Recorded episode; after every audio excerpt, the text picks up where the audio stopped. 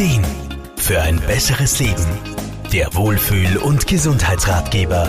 Der Wechsel von Sommer zu Herbst macht uns wieder mal bewusst, wie sehr der Rhythmus der Natur den Jahresverlauf verändert. Da wir Menschen ein Teil davon sind, spüren wir das natürlich. Ganzheitlicher Therapeut Wolfgang Brunner-Frumann aus Graz. Es wird früher dunkel und vor allem abends auch an schönen Herbsttagen kälter. In der Natur wirkt alles ruhiger und eine Spur langsamer. Es geht um Ernten und Rückzug anstatt Aufblühen und Wachstum.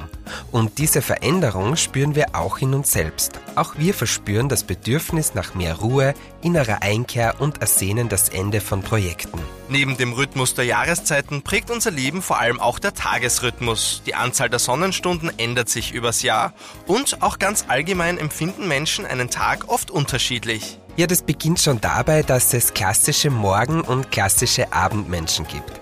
Aber auch untertags gibt es viele individuelle Unterschiede und verschiedene Zeitfenster, in denen wir mehr Power haben oder doch mehr Ruhe brauchen könnten.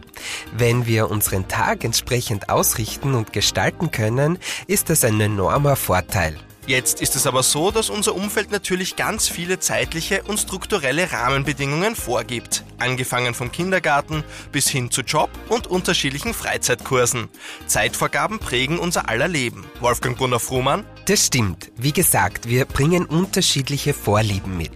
Fakt ist aber auch, dass wir viel selbst in der Hand haben. Und zwar dadurch, wie wir unseren Tag gestalten. Wann wir zum Beispiel schlafen gehen oder wann essen wir was und wann machen wir Bewegung? All das beeinflusst unseren Rhythmus, macht uns wacher und konzentrierter oder eben müde und schlapp.